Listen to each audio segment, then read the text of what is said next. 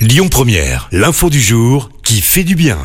Je vous parle ce matin d'une décision historique dans le monde du sport. 40 ans après son introduction au JO de Los Angeles, la natation artistique va connaître une évolution majeure à Paris en 2024.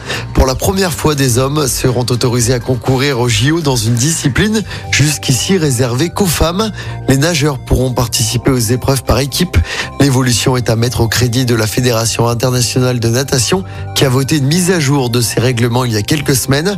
Alors, outre l'introduction officielle de l'épreuve masculine du solo au championnat du monde, l'institution mondiale a décrété que les nations pourraient sélectionner jusqu'à deux hommes pour composer l'effectif de huit athlètes des épreuves par équipe des JO. La modification s'applique dès à présent.